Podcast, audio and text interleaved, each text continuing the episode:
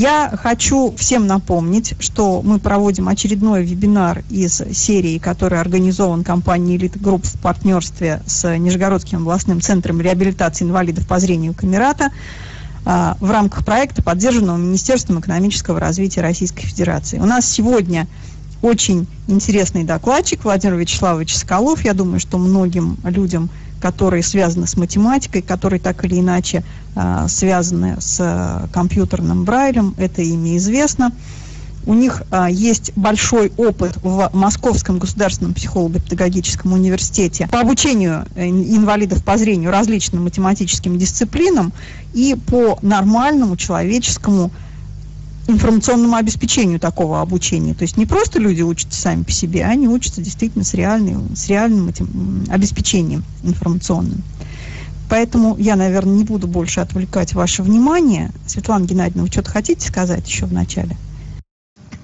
Ну, то есть то, что, только то, что называется housekeeping, то есть если у вас есть какие-то вопросы, пишите их э, мне. Вебинары не отвлекали ведущего. И мы тогда, когда у него будет возможность отвечать на вопросы, мы обязательно их зададим. Ну и также у вас обязательно будет время, когда вы задаете вопросы, лучше представляться, потому что все-таки идет запись. Собственно, вроде бы все. Давайте начинать. Да, Отлично. Да, спасибо, спасибо. Вот мне очень понравилась фраза, что он ГППУ человеческие, так сказать, условия, да. Потому что действительно, э, буквально два слова просто об этом, что в настоящее время очень часто декларирована так называемая инклюзия, вроде бы как все есть, а по факту-то на самом деле, кроме э, отчетов на бумаге, в общем-то ничего и нет. Мы, к сожалению, с таким сталкиваемся теперь достаточно часто. Ну, это была мысль такая немножечко в сторону. А теперь, собственно, о системе Брайля. Э, если можно, если я не сильно нарушу традиции этих вебинаров, может быть, мы поступим так. Вот обсудим некую, так сказать, тематическую группу, вот, которые были обозначены в анонсе, а потом сразу и зададим по ней вопросы, чтобы, так сказать, потом не возвращаться к чему-то через слишком много тем. Вы ведущий, вам можно все сегодня. О, спасибо. В таком случае, ну, наверное, так и поступим. Как раз вот эта тема, на мой взгляд, требует в большей степени именно дискуссии, обсуждения. Хорошо бы услышать, э, что, собственно, происходит в этой сфере в других городах, потому что вот я, э, например, знаком в основном только с московскими проблемами. Думаю, правда, что они общие у нас у всех. Итак, вот как у нас обозначено, Э, ну, исторически сложилось так-то, в общем-то, это и довольно естественно, что основа обучения незрячих детей у нас все-таки рельефно-точная система Брайля. Мы не хотим сказать, что за всю историю не было случаев, когда кто-либо обучался, не зная систему Брайля на слух. Такие случаи, естественно, были. Но это вот именно что отдельные случаи. В массе своей, в среднем, обучение без Брайля практически невозможно. Оно превращается в некую профанацию учебного процесса. Это касается и школы, и вуза. Конечно, теперь с появлением э, компьютерной техники стало немножечко полегче, появились, э, вот я бы не хотел называть их альтернативы системы Брайля, но, так сказать, помощники, расширители возможностей этой системы. Много очень много информации, которая ранее была недоступна, теперь стала таковой, мы можем ее читать.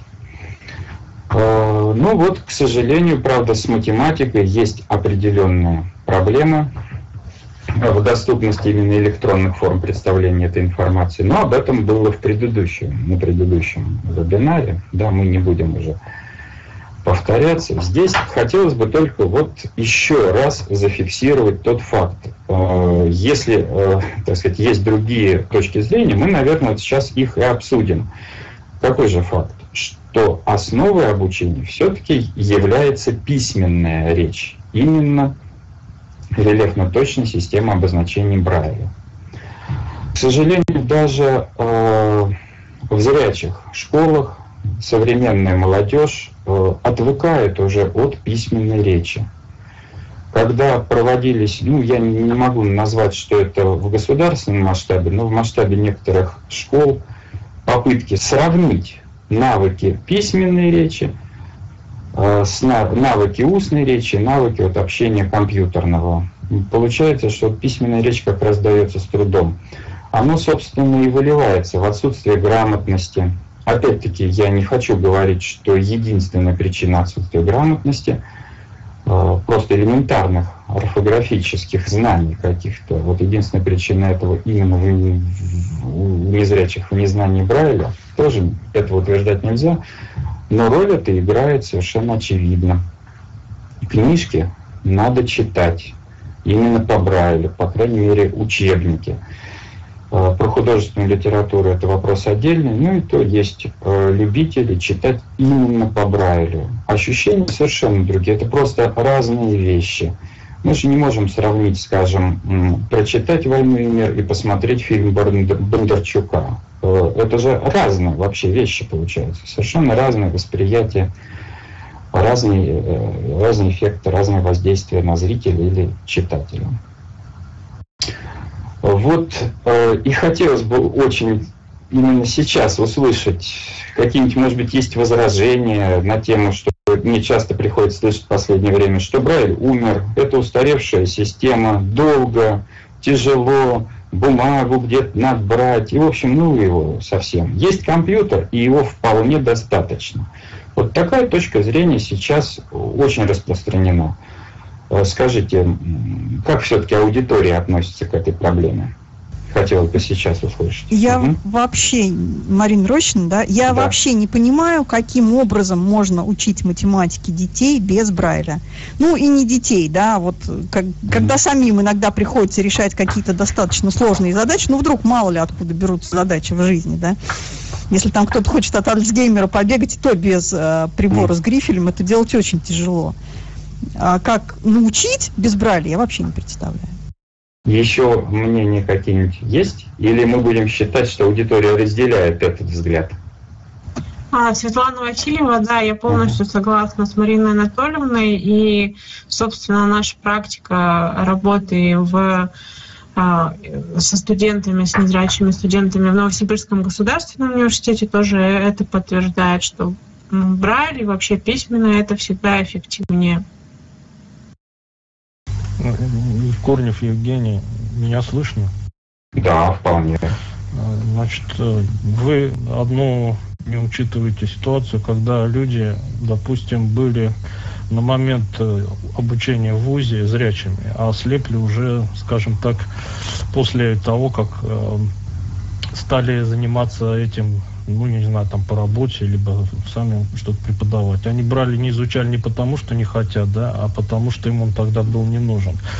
И вот они вроде бы математику изучали, они прекрасно имеют, скажем, зрительную память, они помнят, как выглядят, э, скажем, в плоскопечатном представлении эти символы, но им приходится как раз выкручиваться в том плане, что они как раз пытаются вот эту свою совместить зрительное представление с э, необходимостью что-то там делать. Я не говорю про тех, кто преподавать, да, в школу идет. Конечно, если он детей идет математике учить и сам не знает брали, то его туда никто не пустит, да. Но есть ученые, например, в Челябинске есть товарищ, который э, работает в лаборатории квантовой топологии у Евгения Фоминых, это из Челябинского университета ученый.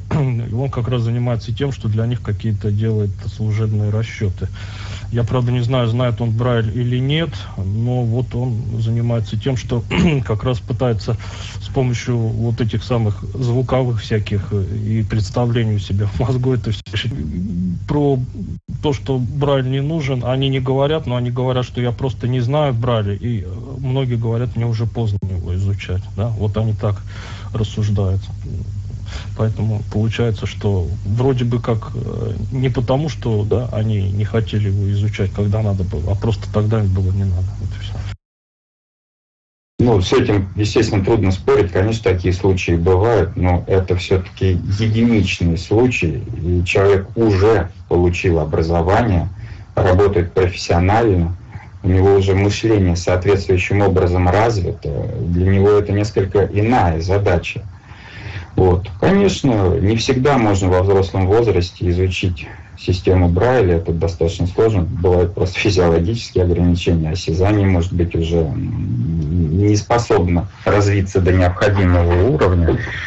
Но многие изучают и во взрослом возрасте, такие случаи тоже бывают. Кстати, вот в МГППУ, э, собственно, то место, где я работаю, о чем я расскажу подробнее чуть ниже – был студент, который потерял зрение непосредственно перед поступлением в ВУЗ. Он э, заканчивал 10 класс и в результате несчастного случая полностью потерял зрение. Э, вот он закончил ВУЗ, не овладев системой Брайля. Он пытался, пытался, но не получилось. И тем не менее он стал вполне успешным специалистом. Он побеждал даже в студенческих олимпиадах. Правда, все-таки тут математику у нас несколько, так сказать, вторично. Первично это информационные технологии, программирование. Там несколько другой момент. Вот он в программистских олимпиадах побеждал, вообще достаточно успешно устроился на работу. Это было несколько лет назад. Сейчас уже, честно говоря, не знаю как сложилась его судьба, знаю только, что по окончании он нашел работу, хорошую работу и э, работает. То есть случаи бывают разные. Но что касается систематического такого э, фундаментального образования, конечно, мы не можем отвергнуть Брайля, что пытаются, э, в общем-то, сделать. Частенько приходится сталкиваться, как я уже говорил, с этой ситуацией. И вот э, как в качестве следующей тематической группы хотелось бы немножечко поговорить об учебниках. Что у нас сейчас, э, как складывается ситуация с учебниками? Э, я думаю, что сейчас в аудитории, ну, будем так нашу виртуальную аудиторию все-таки считать аудиторией, да, есть люди, имеющие отношение к школьному образованию. Там проблема сейчас в том, что школы переходят на государственные стандарты. Из-за этого приходится менять учебники практически полностью. И вот, в частности, математика. Раньше по Брайлю издавался, много изданий э, выдержал учебник Колмогорова. На мой взгляд, очень хороший учебник. По-моему, несколько поколений на нем выросли. А, вот. Так в списке учебников, соответствующих в ГОСу, рекомендованных в настоящее время, учебника Колмогорова, это «Алгебра и начало анализа», последние два класса школы обучаются по этой книге, вот этого учебника в списке нет. Что э, приходится делать? Как э, в этой ситуации быть? Мало того, что то проверяющие чиновники, не всегда им можно объяснить, что у нас просто нет возможности выбора учебника. Вот они приходят и говорят, нельзя поэтому учиться, он не соответствует современным требованиям. Вот нам такой, такой, а таких и таких нет по Брайлю. А, я вот так не вижу здесь у нас представителя репро нашего издательства, но возьму на себя смелость все-таки немножечко сказать за них, потому что мы с ними много раз об этом беседовали, что для того, чтобы обновить репертуар учебников, чтобы привести учебники в соответствие с государственными стандартами, нужно не менее пяти лет. И да и то, за эти пять лет списки рекомендованных учебников могут опять поменяться. И э, издательство просто не успевает. Причем речь даже не идет о возможности выбора там, из нескольких альтернативных учебников. Есть один, и все, и никаких других учебников не будет. Ну, собственно, так было раньше, но был хотя бы один. Теперь вот, вероятно, получается так, что нет и ни одного. Я уже не говорю о том, что учебника по информатике, э, который можно было бы использовать в школах для слепых, вообще не существует. Не то, что он по Брайлю не издан, его просто нет. То есть уроки информатики проходят без учебника. Приходится вот как раз, о чем мы поговорим ниже, использовать некий сам издат, что-то такое печатать, как-то выходить из этой проблемы. По физике тоже существуют, в общем-то, похожие проблемы программу по физике последние годы так э, изменили. Ну, мы сейчас не можем критиковать программу, хотя, на мой взгляд, она стала хуже. Но э, созданием учебников э, та же самая ситуация. Э, очень быстро меняются списки рекомендованных. И издать их по Брайлю просто нет возможности в надлежащие сроки. Э, плюс к тому же, что еще одну проблему хочется отметить. Вот э, ситуация опять-таки складывается так, может быть, меня поправят коллеги из других городов, да, но вот в Москве знание Брайля учителями, к сожалению, уходит в прошлое. Вот сейчас Евгений сказал, что как раз работать в школе, не зная Брайля, ну как-то странно в школе для слепых. Тем не менее, такие примеры уже есть. Достаточно много учителей-предметников не владеют рельефно-точной системой Брайля. Причем, э, когда я говорю «не владеют рельефно-точной системой Брайля», я не могу утверждать, что они не знают про нее вообще ничего. Теперь уровень овладения таков. Вот я, глядя на обложку тетради, могу по Брайлю там прочитать или написать просто какое-то там несколько слов на русском языке. Вот в таком объеме учителя Брайль знают. Но объяснить, как записать грамотно вот эту формулу, как записать вот этот символ, какую-нибудь греческую букву, этого учителя уже, к сожалению, часто, не могу сказать всегда, часто не знают. И вот эта э, тенденция, она усиливается. Вновь переходящие сотрудники э, Брайлем уже не владеют. Ну, с чем это связано? Это, видимо, тут много, конечно, проблем скопилось, так сказать, в одном месте. Возможно, немножечко ситуацию исправит создание кафедры тифлопедагогики при Ленинском университете, потому что в Москве, э, в вузах педагогических Москвы такой кафедры до сих пор не было, была, все знают, вот э, в Питере, в университете Герцен, да, в основном тифлопедагогов готовили там. Вот такую еще проблему мы обозначим. Значит, э, две. Да? Это отсутствие учебников для школ, да? отсутствие в том смысле, что из рекомендованного списка очень слабое знание рельефно-точной системы учителями. И третье, это уже тут можно, в общем-то, довольно смело говорить, что отсутствие учебников для высшей школы. Я э, заканчивал вуз в советские еще времена, и в то время все-таки что-то по Брайлю издавалось. Но те, кто учил математику, знают наверное, классический задачник по матанализу Демидовича, да? э, учебник алгебры Кострикина Алексея Ивановича, линейная алгебра. Не все, но кое-что по Брайлю издавалось. В настоящее время мне неизвестно ни одного учебника для вуза, который бы издавался централизованно издательством РЭПа. Тут есть, конечно, и объективные причины. А, в те годы, раньше, был определенный стандарт. По одному учебнику учились сразу все вузы страны, работающие вот по данной программе. Теперь учебников такое обилие, что издать учебник сколько-нибудь подходящий всем практически невозможно. Один вуз учится так, другой этак, третий вообще по своим собственным авторам. И подобрать единый для всех практически невозможно. Но и тем не менее, все-таки, на мой взгляд, хотя бы такие вещи, как какие-то классические, тот же Демидович – Наверное, можно было бы переиздавать, все-таки его можно использовать. Мат-анализ, то он один для всех, не бывает разного. Вот по этому вопросу хотелось бы услышать, есть какие-нибудь мнения, замечания, уважаемые коллеги? Кто-то может высказаться?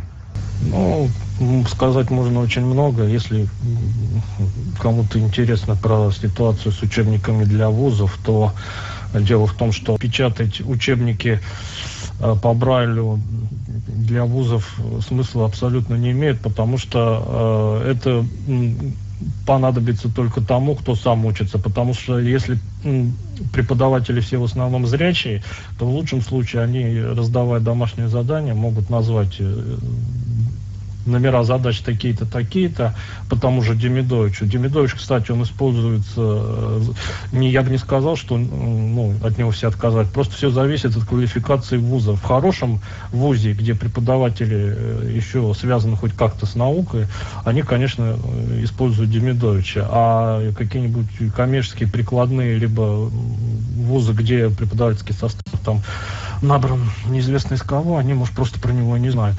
Поэтому если напечатать учебник по Брайлю, это тот же задачник Демидовича, да, то преподаватель может в лучшем случае сказать, вот решаем номера такие-то, такие-то, значит, студент должен прийти домой, открыть этот учебник и сам с собой его читать. Вот, то есть, конечно, преподаватель не подойдет и не скажет, что тут написано и как это устроено. Вот и все. Поэтому их особо никто издавать-то и не, я думаю, не рассчитывает. Просто для школы ситуация другая, потому что много учителей, которые сами с Брали ориентируются. А преподаватели в вузах это уже, как правило, люди зрячие. И им этот задачник тоже абсолютно ничего не скажет. Ну, ну учителям-то, да, ага. Ну, задачник-то нужен студентам, действительно, Евгений, как вы и сказали, а не преподавателям, да, то есть если я студент, я могу открыть этот учебник и прочитать задания, которые мне дали, да, то есть а не к тому, чтобы нас преподаватели учили э, с этим учебником обращаться, да, а к тому, чтобы у нас был материал. Нет, нет, нет. Тут ситуация такая, что э, студент, он должен знать математический брать со школы. Только в этом случае он сможет в ВУЗе без посторонней помощи что там ну, прочитать. Вот Владимир сказал про э, Колмогорова, да, там хотя бы можно посмотреть, как выглядит интеграл, предел, лимит вот, и так далее, хотя бы какие-то элементарные вещи. А если студент еще и про то, что я э, вот на предыдущем вебинаре рассказывал, вот эту книжку изучит, да, то ему, конечно, зрячий преподаватель не нужен. Но если студент открывает задачник Демидовича по Брайлю, гипотетически, гипотетически открывает его по Брайлю, смотрит там что-то написанное, он ничего не понимает. Кто ему это объяснит? В школе этого не, не, не изучали, да, допустим, если он начинает э, какие-то кратные интегралы, поверхностные, криволинейные и прочее, прочее. Вот это он никогда не видел ни в каком Демидове. Зрячий преподаватель он тоже ничего не может объяснить. Вот поэтому оказывается, что он а, либо должен сам это изучать, либо искать какого-то уже прошедшего через это человека, которому это будет как-то описывать. Вот эта точка зрения понятна, да, просто я-то имел в виду именно не изучение Брайля, а как раз изучение математики вот в старые годы, например, могу э, только на свой продукт опираться, когда я учился в ВУЗе, с Брайлем, конечно, возникали определенные проблемы, потому что кое-какие обозначения все-таки в школьном учебнике не подсмотришь. Так была книга такая в пяти брайлевских книгах «Система обозначений по точным дисциплинам». И вот в этой книге можно было посмотреть, как что пишется. Насколько мне известно, она переиздавалась в 2009 году но почему-то как-то вот э, заинтересованности студентов в этой книге нет.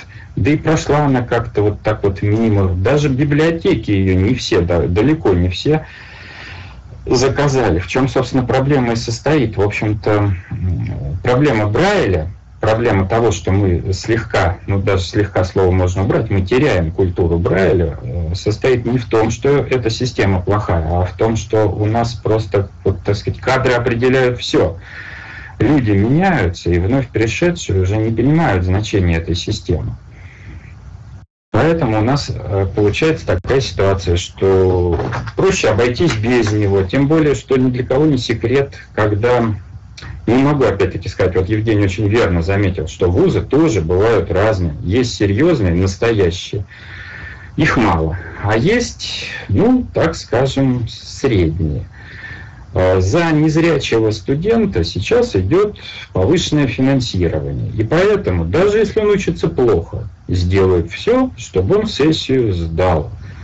И бывают такие случаи, когда не сказать, чтобы ничего не знающий студент, но обучающийся так, слегка что-то выучивший, вполне успешно сдает сессии, заканчивает вуз и получает диплом. Вот, а потом еще говорит, как же так, вот все же я такой специалист, меня надо срочно трудоустроить. Это, правда, проблема уже, конечно, не касающаяся Брайля, но косвенно его все-таки немножечко задевает. Потому что вот самостоятельности, самостоятельности нет, но оно и понятно. Тоже есть и объективные на то причины. Итак, по учебникам, а среди слушателей нашего вебинара э, сотрудников школ нет? Вот как дело обстоит в других городах? Как выходят из положения с тем, что книги просто нельзя использовать? И комиссии проверяющие просто запрещают вот, того же самого Колмогорова. Он в этом году уже вне закона.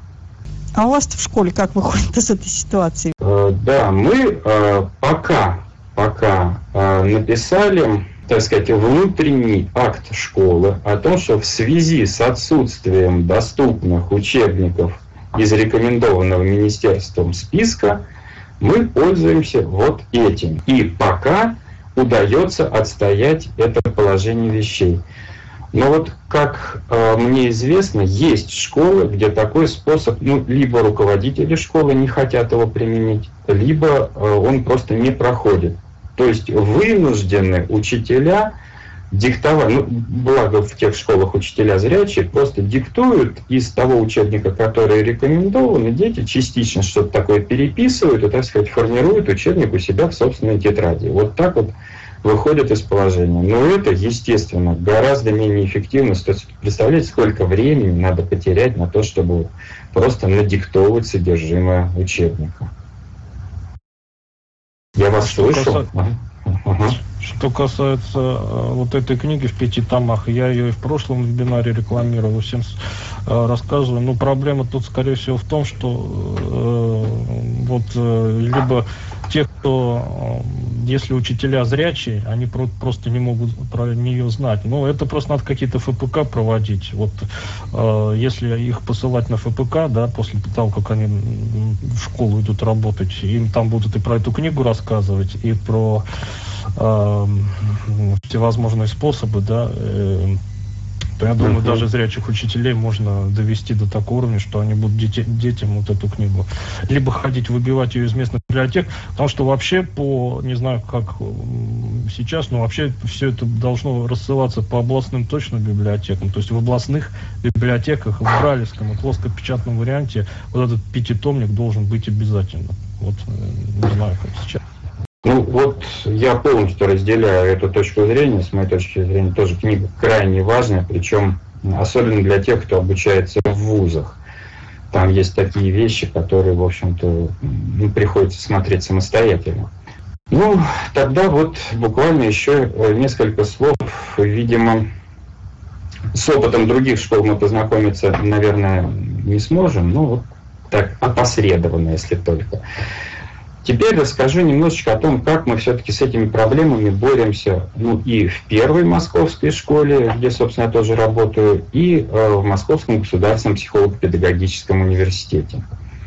Вот не далее, как в настоящее время, просто вот буквально сегодня э, в, университете устанавливается новое оборудование, закупленное как раз в Элите Групп. Я думаю, сотрудники Элиты Групп, наверное, слышали, там довольно много новой техники приобретено, использоваться она, естественно, будет, э, скажем так, она, естественно, будет использоваться, поскольку мы, опять-таки, сталкиваемся довольно часто с ситуацией, когда ВУЗ, а он теперь обязан принимать инвалидов любой категории, просто для того, чтобы отчитаться, закупает какую-то технику и как с ней обращаться, понятия не имеет. Но она есть, по документам все вот отчитаться можно. Вот, мы и до сих пор в МГППУ еще на старом оборудовании печатали по мере возможности именно учебные пособия по математике. Печатать, скажем, ту же историю большого смысла нет, тем более, что мощности обеспечить весь учебный процесс у нас не хватает.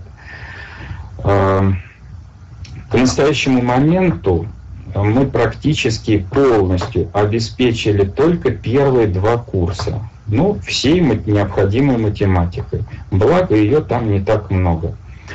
То есть те книги, по которым учатся зрячие студенты, имеются изданные рельефно-точным шрифтом Брайля э, на базе нашего же факультета. Мы, конечно, не претендуем так сказать, на вот, такое же качество, как э, Репро. К сожалению, но особенно еще старые принтеры, все-таки они не дают такого качества Брайля, как печать с металлических матриц. Но тем не менее, в доступной форме информация есть. Э, и преподаватели вполне задавая те же самые номера, то есть одинаковые номера и незрячим, и зрячим студентам, могут рассчитывать на то, что все получат доступ к самому заданию и смогут его сделать. Плюс познакомиться с какой-то теорией. По теории, конечно, книг у нас меньше, содержащих чисто это, там, теоретические вещи, но и потребности в них значительно ниже. На нашем факультете, факультет информационных технологий, а обучение математики а, далеко не на том уровне, как, скажем, на механико-математическом факультете. То есть основные теоремы идут просто формулировками. Доказывать их в экзаменах не требуется. Их надо знать и надо уметь решать задачи. Все. Больше ничего делать не надо. То есть доказать эту теорему, но остается вообще за рамками курса. Студенты должны верить, что теорема верна. Вот. Мне, как математику, может быть, это не очень нравится, но тем не менее, вот оно так. Все-таки мы готовим не математиков, а программистов и системных администраторов. И этим себя успокаиваем. А, подготовка брайлевской литературы идет у нас в основном вручную. Были попытки использовать готовое программное обеспечение, такое как Daxberry, были попытки э, создать свои программы, помогающие э, верст, набора верстку текста для печати по Брайлю. Они есть, иногда они используются. Скажем, вот э, Алексей Георгиевич Базаров, я думаю, тоже небезызвестный аудитории человек, писал и до сих пор продолжает совершенствовать некую программу, которая как раз помогает набирать и верстать текст по Брайлю. Изначально планировалось, что эта программа в автоматическом режиме будет преобразовывать файлы в формате тех в файлы, приспособленные для печати на брайлевском принтере. Она, собственно, это делает. Но, к сожалению, оказалось, что файлов в формате тех с нужной информацией не так уж и много. Все, какие были, уже давно напечатаны, новых нет. Ни одно издательство не готово делиться подобными файлами с нами. Все-таки это э, объект, так сказать, коммерческий. Издательства на этом зарабатывают. Э, один раз нам только удалось, связавшись с автором, получить исходники некой книжки, и то не полностью, а несколько глав. Вот.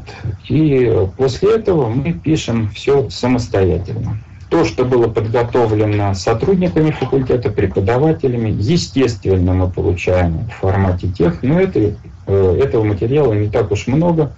Все, что было можно, как я уже сказал, уже давно напечатано. В школе э, ситуация с теми предметами, где не хватает учебника, приблизительно такая же.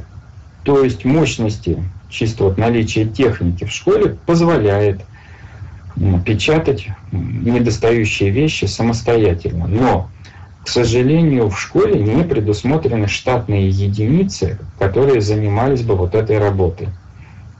А работы на самом деле много.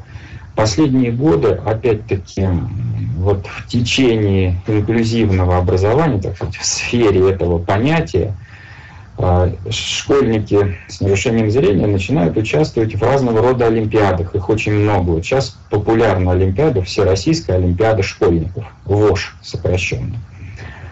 А, вот. Она проводится практически по всем предметам, в несколько этапов. Учащиеся московской школы в ней участвуют.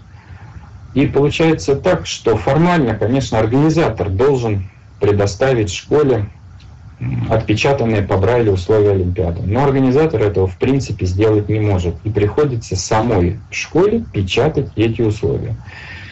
В каком-то смысле это, конечно, нарушает э, тайну да, э, информации, условия попадают в школу чуть раньше, чем они достаются ребятам. Но э, тут хочется заметить, что все-таки сотрудники школы стремятся, знаете, тут главное ведь не победа такая нечестным образом достигнута, а именно участие.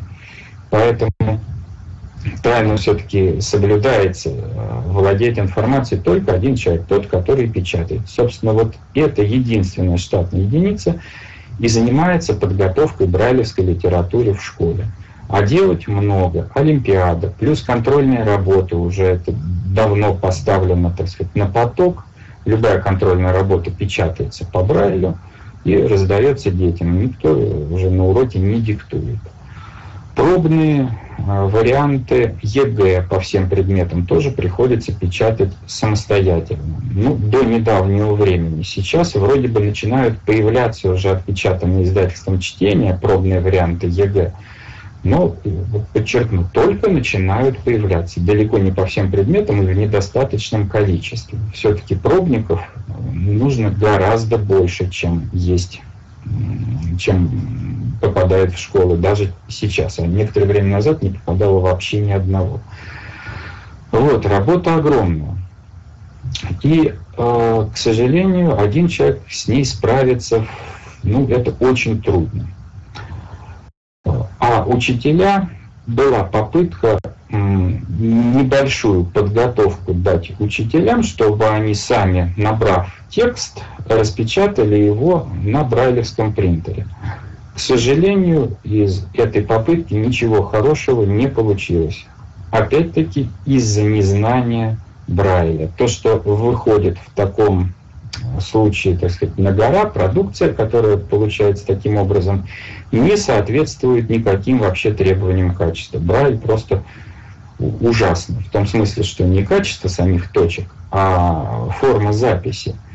Где-то цифровых знаков может не быть, где-то они наоборот как-то неправильно понаставлены. Причем вы понимаете, что школьный текст, он не имеет уж очень больших сложностей. Я сейчас даже не говорю о математике. Это тексты на английском языке, тексты по истории, тексты по географии. Даже в этих текстах количество ошибок, связанных именно с Брайлем, таково, что использовать их просто невозможно. А, ну, понятно, что если такое давать в руки ребенку, у него точно любовь к Брайлю никак не проснется, потому что в некоторых местах даже понять невозможно, что это такое там написано. Вот, и от этой практике пришлось, э, по крайней мере, в массовом порядке отказаться. Буквально один преподаватель в школе умеет пользоваться брайлевским принтером и способен вот выполнять эту работу. Буквально один. Остальные, к сожалению, нет. Э, проблему эту, понятно, в рамках нашего вебинара мы решить никак не сможем.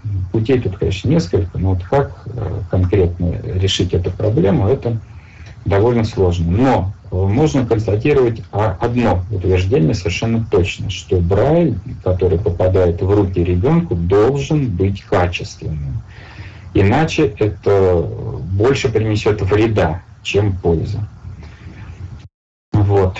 И получается так, что поскольку качественного нет, то в некоторых случаях не попадает никакой. Следующий момент. А сейчас в первом интернате, тут в московской школе, все старшеклассники, начиная с 10 класса, имеют свой ноутбук и брайлевский дисплей. Э, свой в том смысле, что выдает им его школа. Вот, естественно, не они покупают это дорогостоящее оборудование, но он закреплен за ними персонально, они постоянно им могут пользоваться, находясь в интернате. Домой вывести технику нельзя. Ну, как ты в понедельник в школу в интернет пришел, получил это оборудование и пользуешься им. То есть у каждого есть брайлевский дисплей и э, ноутбук. К сожалению, опять-таки приходится констатировать тот факт, что ноутбуком пользуются все, а вот брайлевским дисплеем редко и некоторые. Но тут опять есть масса объективных причин, но, к сожалению, вот э, дело обстоит именно таким образом. Хотя Представьте себе, насколько это дорогостоящий проект, сколько вообще сделано, чтобы обеспечить школьников вот этой техникой. И очень потихонечку, очень потихонечку пытаются вот как-то все-таки Брайль занять свое надлежащее место, потому что когда человек понимает, что на слух-то можно далеко не все, по Брайлю-то можно значительно проще это сделать. А, приведу один пример. Ну, э, если кто-то э, немножечко знаком с программированием, то вот, кстати, этот язык программирования, я сейчас буду говорить о языке Python, входит и в ЕГЭ по информатике. То есть он не является каким-то факультативным элементом при изучении школьной информатики, он обязательно входит в программу как один, правда, из пяти возможных. Ну вот в первом интернете используют Python. Так вот, в этом языке программирования для выделения группы операторов никаких скобок, ничего такого не используется. Используются отступы. То есть, так скажем, группа, которая начинается с пятой позиции, внутри нее там подгруппа, которая начинается с девятой и так далее. Ну, и вот определить, с какой позиции начинается эта группа с брайлевским дисплеем не составляет никакого труда. А с синтезатором ну, достаточно сложно. Во-первых, надо его настроить, чтобы он произносил эту информацию, сколько там отступов. И плюс к тому же, что когда он начинает говорить много, он перегружает своей информативностью вообще вот э, ребенка, того, кто программирует. И именно на этом примере, вот сейчас, мы где-то к середине года, школьники, изучающие программирование, наконец-то начинают брать в руки брайлевский дисплей. Они понимают, что с ним вот и эту, в частности, задачу решить гораздо проще. Написание сочинений тоже постепенно, постепенно начинает все-таки переходить на использование бралевских дисплеев. Опять-таки, когда вы читаете руками, ошибки э, становятся заметнее. Вообще текст воспринимается по-другому. По-другому. Но, к сожалению, пока вот это только начинающийся процесс, даже нет уверенности, что он, так сказать, и пойдет дальше. Следующий момент э, – попытки выполнять математические преобразования, опять-таки, на брайлевском дисплее. На самом деле делать это, в общем-то, можно. Ведь, э, опять-таки, те, кто держал в руках брайлевский дисплей, ну, знают, что вот эта вот клавиатура ввода восьмиточечная, она таким образом работает, что ввести-то можно вообще по брайлю все что угодно. Оно будет отображено на брайлевском дисплее именно так, теми точками, какими вводилось. Что будет при этом на экране, это второй вопрос. Вероятнее всего, если это не простой литературный текст, а какие-то математические выкладки, ничего хорошего на экране не будет. Но ведь это в некоторых случаях и не требуется для самостоятельной работы. Остается решить только одну проблему, что строка на брайлевском дисплее всего одна. И если вы обрабатываете какое-то линейное выражение, в том смысле, что в одну строчку ну, в школе, в общем-то, других и не бывает. Матриц в школе не обрабатывают. Вот, то вполне можно обходиться, вводя а, таким образом математические формулы, преобразовывая их и работая с брайлевским дисплеем. В качестве э, пока опыта э, в МГППУ на факультет информационных технологий вот именно в эту последнюю закупку оборудования были включены устройства Эльбрайль. Ну, я тоже полагаю, что, наверное, аудитория знакома с тем, что это такое. Да? Такой, да. Отлично. Маленький. Очень хорошо, если вы будете периодически как-то что-то говорить, чтобы я был уверен, что я вообще еще в аудитории, а не выпал опять куда-нибудь. Не переживайте, Владимир Вячеславович, если что, я вам позвоню. Ну, хорошо, спасибо. Так вот. А э, по поводу Эльбраля, а, насколько да. я помню, там же 14 клеток, 40-клеточные-то есть они или нет? Потому что на 14 клетках даже линейная формула. У меня тут целая куча вопросов. Можно я сейчас выстрелю сразу? Вот, значит, по поводу, как вы управляете с коротким, с коротким дисплеем, и потом, а второе, вот многострочные формулы, я не знаю, что значит нет многострочных формул, потому что вообще, если даже вывести какую-нибудь примитивную формулу, ну что-то там типа интеграла э, от А до Б даже, да, там и то верхний и нижний индекс есть, это он у нас побрали, в строку записывается. А как это показать на дисплее? Ну вот, э, если речь идет о программировании, да, когда там всякие разностные схемы надо составлять или численные методы, да, э, вот, э, вот эти все методы трапеции, локации, коллокации и прочее, прочее, там же как раз э, используются такие интегрально подобные формулы. Так э, их же непонятно, как их э, на брайлевском дисплее представить без специальной обработки в линию. Ну, э, да, ну, пожалуй, с конца. Первое, что, когда я говорил о программировании, я говорил только о школьном. Только о школьном. Там ничего даже рядом стоящего с такими сложными вещами нет. Школьное программирование весьма примитивно. Познакомились с тем, что такое цикл, что такое оператор ветвления, все, программирование на этом закончилось. Очень просто. Вот. А что касается многострочных формул, я имел в виду объекты, которые все-таки можно читать в линию. Например, тот же брайлевский дисплей в режиме панорамирования просто постепенно покажет всю формулу. В любом случае э, вы осязательно воспринимаете далеко не всю формулу, даже если будет это 80-символьный дисплей.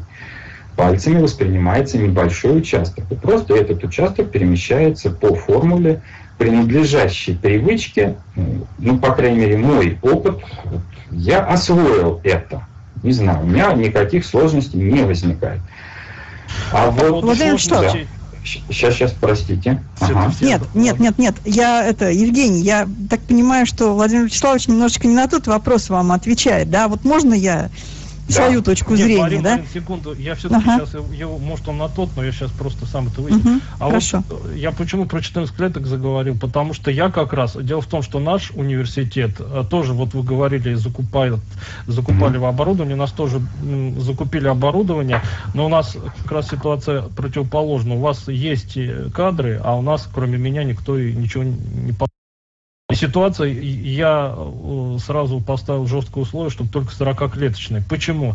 А потому что с 14-клеточными вот в чем проблема. Когда служебные символы выведены, они уже там заберут, ну, как минимум 4-5 клеток, да? А потом, если там, как вы вот рассказывали, разбиение с помощью табуляции, да, они тоже. И в результате, если я даже начинаю читать какую-то формулу, вот у меня 14 клеток минус 4, там 5 на служебные какие-то символы, у меня остается 10 10. Вот. И даже э, это бесконечным панорамированием это очень сильно раздражает. Поэтому для чтения э, как раз технических текстов 14 это очень, ну, скажем так, минималистический подход. Вот. Ну, а теперь вот Марина что-то хотела сказать. Я вот просто уточнил. Mm-hmm. Вот, я что хотел спросить. Вы, э, я эту ситуацию решал как? Я отключал, ну, в JOS это точно можно сделать, там можно вот эти статусные клетки выключить вообще. Тогда место высвобождается. Вот это еще как-то решал проблему. Вот вы э, С говорите, 14-клеточными что... дисплеями там по умолчанию идет отключение статусных ячеек. Я их на 40 отключаю. Вот, можно, да. Я просто, видимо, недостаточно четко сформулировал свою мысль. Значит, Эль Брайли с 14-клеточными дисплеями только закуплено только закуплен. я первый раз взял его в руки на прошлой неделе. Никакого опыта использования 14-клеточных у нас еще нет. То, о чем я говорил, происходило с 40-клеточными, на которых, кстати, мы тоже отключаем статусные ячейки. Э, вот, конечно, даже как-то не, не очень, так сказать, прилично об этом рассказывать, но в МГППУ есть аудитория, в которой могут заниматься слепые студенты, полностью оборудованная джозами и 40-клеточными брайлевскими дисплеями. Там их 10 штук стоит. Да? Но еще со старых времен осталось, и сейчас э, купили 5 штук. И каждый студент получает Эль Брайль, ну так планируется, он его еще не получил, потому что я говорю, вот это только сейчас в процессе вот, так сказать, реализации этой идеи. Каждый получает Эль Брайль с тем, чтобы ходить по лекциям, по семинарам. И в основном Эль Брайлем ну, предполагается, что будет удобно конспектировать лекции, что-то такое еще делать. Но какие-то записи все-таки делать можно.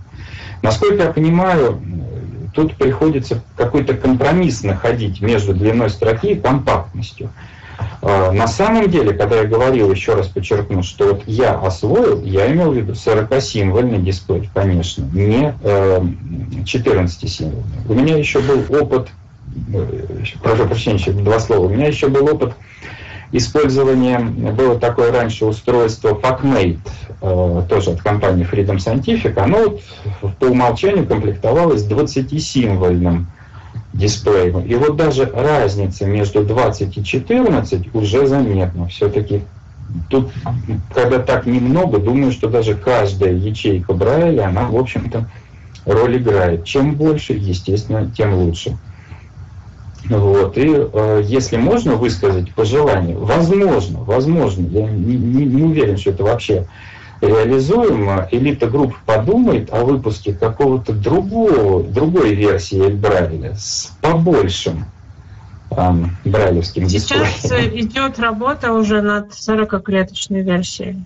Вот, вот это было, было бы уже значительно лучше. А Представляете, насколько да. он будет дороже?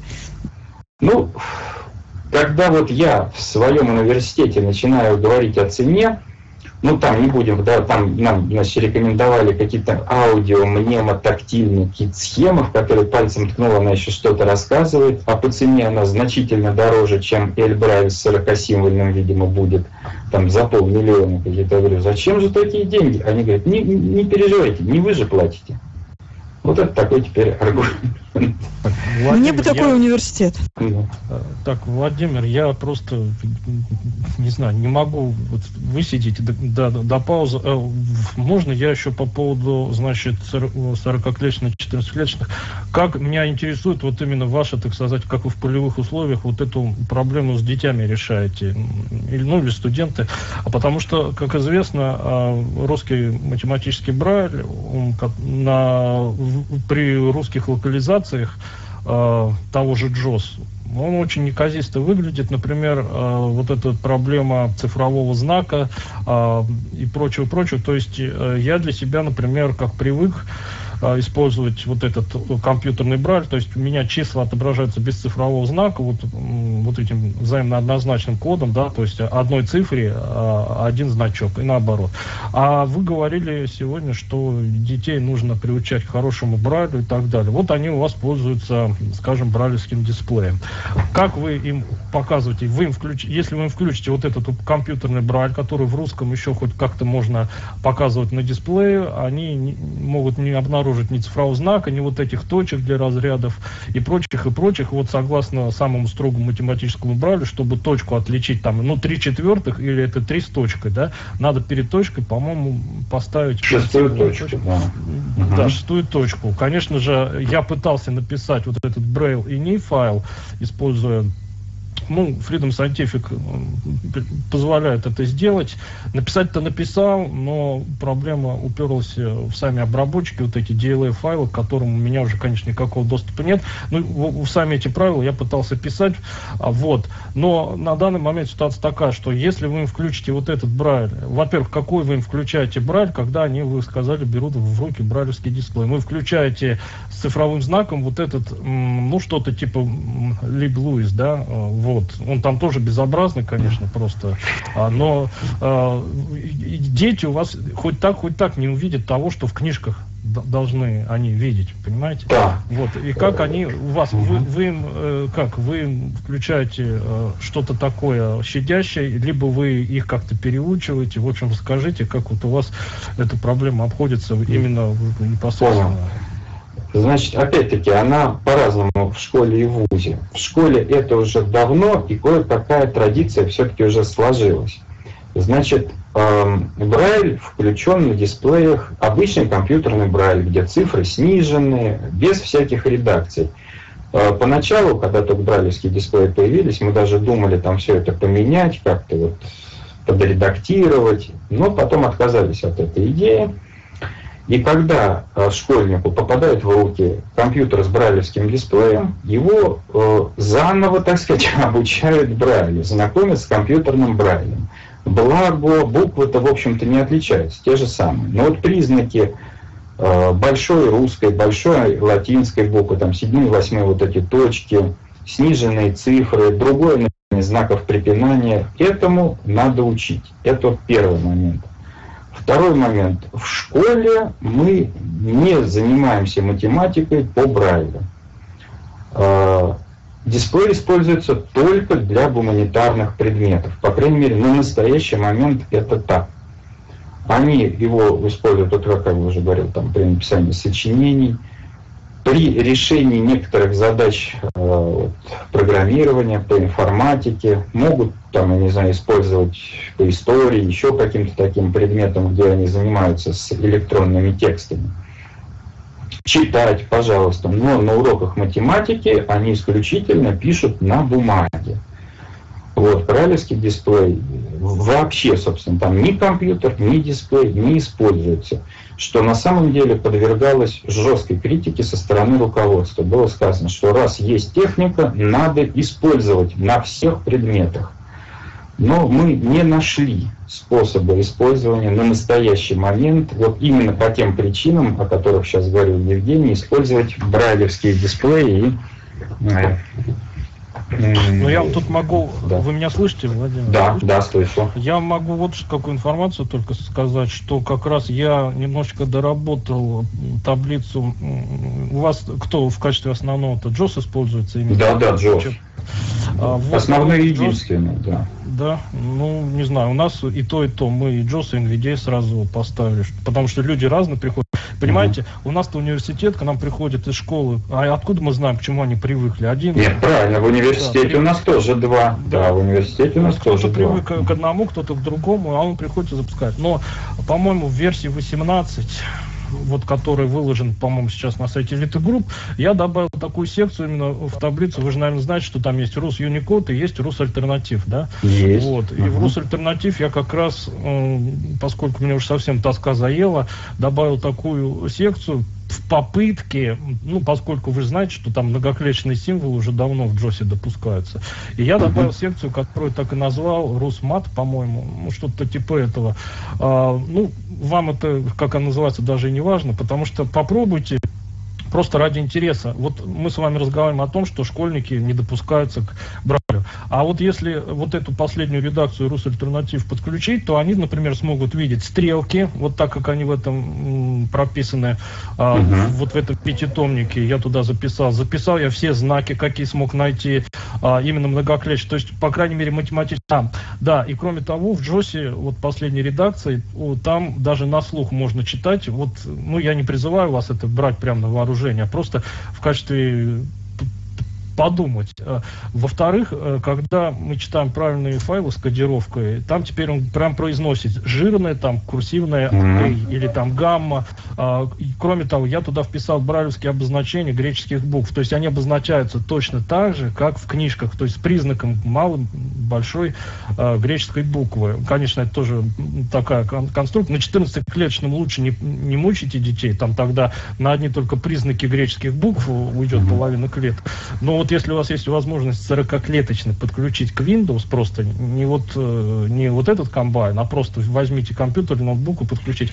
И просто Евгений, у нас осталось очень мало времени, давайте мы будем все-таки uh-huh. больше ведущему слово предоставлять. Ну, сейчас ну, я договорю. Вот, ага. Попробуйте, если у вас э, дети смогут это как-то с книжным брайлем отождествлять, то, может быть, у вас и вот с этой таблицы что-то, ну, хотя бы немножко на уроках математики на дисплее показывать. Спасибо. Вот это, конечно, была ценная информация. Э, обязательно будет такая возможность, попробуем. Но э, школьники у нас работают только с 40 символом. А как раз вот в университете там есть и такие, и такие благо незрячих э, студентов значительно меньше, чем школьников, по крайней мере, студентов в МГППУ и школьников в школе специализированной. Да? Вот, там 40-символьный, 14-символьный, и как раз, э, насколько я понимаю, по документам Джоз будет 18 именно. Я сам его еще даже толком и не видел. Потому что, еще раз говорю, сейчас это только вот начинается. И поскольку вот Светлана уже даже нам напомнила о некоторых временных ограничениях, хочется вот еще об одном поговорить, о рельефно-графических пособиях. Э, это, конечно, может быть не напрямую Брайль, но тоже связано с ним. Хочется отметить такой факт, что, точнее сказать, не то, чтобы хочется, а мы вынуждены его отмечать, что вот эта современная техника, простота изготовления рельефных пособий, она сыграла и отрицательную роль очень многие просто берут обычную картинку, например, скачанную из интернета, запускают в какую-нибудь термомашину и получается рельефное изображение и говорят, вот это рельефно-графическое пособие. Насколько я понимаю, здесь на этой площадке уже о рельефно-графических пособиях разговор был. Марина Анатольевна, я правильно был? Да, да, да совершенно верно. Вот, ну я просто честно говоря, не слышал, но думаю, что там говорили приблизительно то же самое, что не всякая картинка будучи сделанной рельефной, превращается в рельефно-графическое пособие. Готовить это надо отдельно. Я как не раз... искажаю как раз был основной, ну, первый тезис, с которого начинаются вообще обычно занятия по рельефно-графической пособию. Ну вот, оно так и есть, просто мы вот сталкиваемся с тем, что очень часто получается не так. Сейчас э, идет вот эта вот программа, значит, обеспечения доступности вузов, и э, люди зачастую берутся за это дело, не владея, в общем-то, надлежащими умениями. И получается, в общем-то, ну, дискредитация самой идеи. Деньги затрачиваются, работа вроде какая-то ведется, а результат совсем не тот. И вот как раз рельефно-графическими пособиями, может быть, это какая-то наша такая особенность, но сложности у нас даже больше, чем с подготовкой обычных брайлевских текстов. Потому что, э, ну, во-первых, его надо действительно рисовать, надо сделать удобно, сделать брайлевские подписи, все разместить. Пока это простенькие, скажем, геометрические чертежи, э, там, ну, я не знаю, там треугольник, параллелограмм, это все достаточно легко, никаких проблем не вызывает. Но когда мы сталкиваемся с необходимостью изготовить более сложное рельефно-графическое пособие э, получается с очень большим трудом. Например, в связи с тем, что ВУЗ у нас, в общем-то, психолого-педагогический, э, психология как специальность присутствует везде, вот была потребность э, сделать картинку человеческого мозга, разделенную на определенные зоны, и подписи, там, значит, какие-то специфические названия этих зон. А, вот э, Первое, что, конечно, взять и сделать рельефной готовую зрячую, ни к чему, естественно, хорошему не привело, это понятно. А подготовка подобного пособия заняла у нас очень много времени. Разбивали на участки, как-то перерисовывали. Понимаете, тут еще надо, видимо, все-таки обладать какими-то художественными способностями, чтобы этот рисунок действительно отражал действительность, так сказать. Был, представлял то, что он представлять призван. А вот так получается далеко не всегда.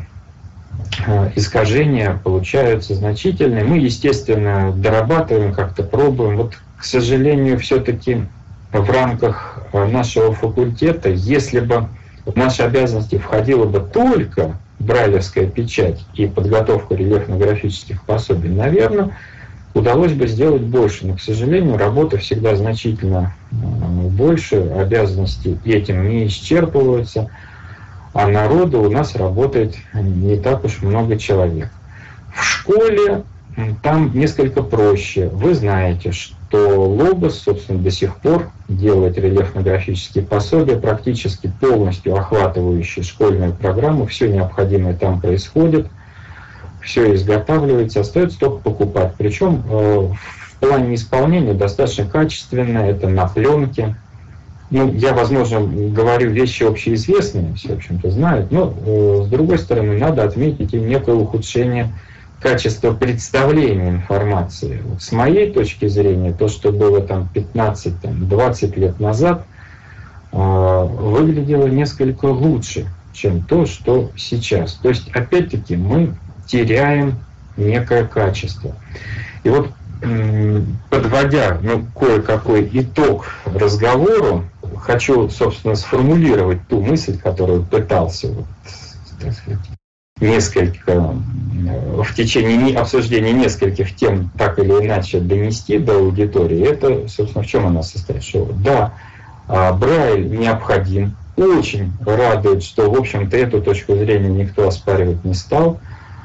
И э, второе, что необходим именно качественный Брайль. Не абы как что-то, а он должен соответствовать стандарту. Он должен обязательно соответствовать стандарту. И э, третье, его надо вот как-то все-таки внедрять, пропагандировать, потому что мы его теряем, по крайней мере, судя по школам, по школам. Я опять-таки оговорюсь, не беру э, здесь, здесь в расчет людей, потерявших зрение во взрослом возрасте, это отдельная тема им действительно сложнее в этом смысле. Ну, изучить брать сложнее, но зато он, наверное, и менее необходим. А в школах теряем. И вот эта вот современная тифлотехника, как, собственно, мы сегодня в обсуждении выяснили, те же брайлевские дисплеи, они не заменяют, в общем-то, Брайль. Они расширяют возможности. Можно сделать очень много чего полезного. Вот, например, в плане идеи мы планируем сделать так. Э, тексты, подготовленные к печати по Брайлю, ведь, в принципе, можно читать с компьютера на брайлевском дисплее. То, что печатает принтер, вполне адекватно должен отобразить и брайлевский дисплей. То есть, вероятно, мы будем теперь э, давать студентам не только бумажный оттиск э, этой информации, но и электронный исходник. С тем, чтобы его можно было читать, ну, тут действительно, конечно, 40-символьным дисплеем будет значительно удобнее. А, благо, что обычная стандартная брайлевская строка на бумаге, она значительно короче, чем 40 символов, поэтому все на дисплее отобразится. Специально подготовленный, подчеркиваю, специально подготовленный текст. А, вот. При самостоятельном письме с брайлевского дисплея, конечно, будут там какие-то визуально видимые ну, даже не знаю, как это назвать. В общем, математическим текстом с точки зрения зрячего человека это не назовешь. Это будет мешанина символов. Вот. И еще э, мы тут упоминали о книге, вот так, в пяти брайлевских книгах «Система обозначений». Скажите, а известно ли аудитории о том, что а в 2012 году при ЦП была создана комиссия по унификации Брайля, она так называлась, унификация. Но действительно были определенные потребности кое-что унифицировать, скажем, появились, э, появилась необходимость записывать некоторые компьютерные символы по Брайлю, которые там в 1981-1982 году, может, никому и в голову не приходило по Брайлю писать. Плюс возникали некоторые разночтения между издательствами, а, были такие ситуации, когда, скажем, учебники печатает «Репро», а контрольно-измерительные материалы для проведения ЕГЭ питерское издательство «Чтение». И некоторые знаки обозначаются по-разному. То есть дети привыкли в учебник к одному, получают КИМ брайлевский, а там это же пишется по-другому. Вот эта работа была завершена, и по итогам работы по унификации Брайля была издана книжка, издана Логосом. И вот я почему спрашиваю, потому что о том, что она издана и ее распространение уже завершено, я узнал после того, как вот это самое распространение уже завершилось. То есть это у меня такой книжки нет, а она в природе существует. Скажите, она вообще дошла она до вообще народа? существует, да. Вот э, лично у меня она в библиотеке на рабочем столе лежит. А, и ее версия есть также на сайте чтения плоскопечатная версия. Вот плоскопечатная есть, потому что как раз э, интересно плоскопечатная для э, ну, тех, кто этим... Правда, она, конечно, эта книжка действительно в основном направлена на тех, кто издает книжки. Учителям она, конечно, была бы, наверное, полезна, но, видимо, ее недостаточно. А по школам, ну, я так понял, что у нас, наверное, представителей школ не очень много, да, мы и не знаем, разошлась она или нет. Вот в первый интернат она не попала. Так получается, что библиотекарь, в обязанности которого входил бы, конечно, отслеживание подобных изданий и закупка их этого не делает. Не переиздание в 2009 году системы обозначений, ни вот эта вот свеженькая книжечка. Я прошу прощения. Владимир да, Николаевич. Речь конечно. о новом а, русском Брайле, я так понимаю. Ну, я бы так, в общем-то, не формулировал, что это новый русский Брайль. Он ничем не отличается от старого. Просто в одну книжку э, собраны правила книгоиздания. Как оформлять заголовок, как оформлять то, там, ну, не знаю, там, э, шрифтовые выделения, колонтитулы, титульный лист и обозначение, вот чисто обозначение каких-то символов по школьной программе. Насколько я понимаю, эта книга не зацепила высшую математику, вообще какие-то науки вузовские, ну, ни физику, ни химию тем более только в рамках самых простых школьных обозначений. Но зато собрано все в одну книжку. Ну, насчет того, что новый, Я бы так не утверждал, он все-таки старый. Потому что я хотя и сказал, что книга-то у меня отсутствует, отсутствует в печатном виде. В электронном виде, та, которая подготовлена, правда, к печати по Брайлю, не по зрячим, а именно по Брайлю, вот она у меня есть. Вот. У них же на сайте самого издательства чтения в виде вордовского документа все это выложено просто как mm-hmm. файл просто вордовский лежит и все. То есть любой mm-hmm. желающий может увидеть. Там и HTML-версия есть, коли я знаю, если, если мы про одно и то же с вами разговариваем. Видимо, про одно и то же. Я э, к чему говорю? Вот э, здесь собрались люди, которые интересуются этим вопросом. И посмотрите, этих людей, в общем-то, не так уж много. Да? А знать бы это было бы полезно, вообще говоря, в частности, учителям школ, которые реально работают с детьми. И насколько я понимаю, здесь таковых учителей, в общем-то, и нет я имею в виду наш вебинар. И вот эта книжка, если ее в библиотеку взять и подсунуть, просто положить на стол современному преподавателю, может быть, он в нее заглянет. А когда она где-то там, в издательстве чтения, ее еще надо скачивать, да потом еще надо распечатывать, да или с собой как-то, не знаю, ноутбук носить или что-то такое, этого никто просто делать не будет и, собственно, не делает. Эта книжка прошла мимо мимо практически, ну, не могу сказать за все школы, мимо московских школ она прошла полностью. Никто даже не знает, что она существует вот, из учителей. В то время как, в общем-то, в том числе и для них создана. Я бы не сказал, что он для учителей, она скорее именно для унификации этих издательств. А если кому-то надо, то обозначение именно смотреть, как по Брайлю uh-huh. пишется. Тут, ну, то ему как раз вот эта книжка пятитомник 2009 года именно нужна. А вот ее, она, uh-huh. конечно, и в плоскопечатном существует, ее тоже надо. А дело в том, что э, учителя, скажем так, продвинутые, они эту книжку в плоскопечатном варианте берут, и там тоже отображено брайлевское представление да, любого, любого символа. И вот они ей пользовались э, с теми, ну, поскольку я, так сказать, с учителями пересекаюсь только по, ну как, как вам сказать, ну, в общем, когда им надо что-то прояснить, научить и так далее. То есть я не являюсь неким, да, вот представителем Министерства образования, который их, им учит, как учить. Вот как раз они с моей помощью могут себе жизнь только облегчить. Но вот к вам, как к человеку все-таки из Москвы, раз вы там ближе к начальству, к большой жизни. Вот, может быть, вы ответите, почему же вот эти большие издательства, ну, назовем так центрально, они могли бы ведь создать, скажем, отдельный технический отдел, который бы печатал, э, ну, по, по запросам, э, чисто... Евгений, ну, вряд ли это вопрос по адресу, да?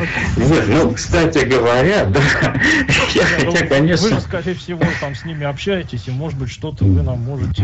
Да. Просто так... На самом деле, могу даже что что-то, так сказать, немного утешительное на эту тему сказать. Действительно, при издательстве просвещения сейчас работа э, по изданию специальной литературы э, начата, она идет. Правда, я подробностей не знаю, мне кажется, что это финансируется так, с помощью грантов. То есть не есть постоянная какая-то статья бюджета, которая вот на это расходует. Есть гранты, что-то издают. Так, например, были изданы учебники для слабовидящих, которых э, вот мы в нашей теме, поскольку это Брайль, вообще не касались, а на самом деле слабовидящим зачастую приходится значительно даже тяжелее, чем слепым. Вот. Э, ну, таким слабовидящим, которые действительно не могут читать обычный шрифт. Обычный шрифт. Вот школьные учебники, э, изданные укрупненным шрифтом, плюс со специально измененными иллюстрациями, вот они издательством просвещения издавались. Для э, умственно отсталых детей тоже издаются сейчас какие-то книги.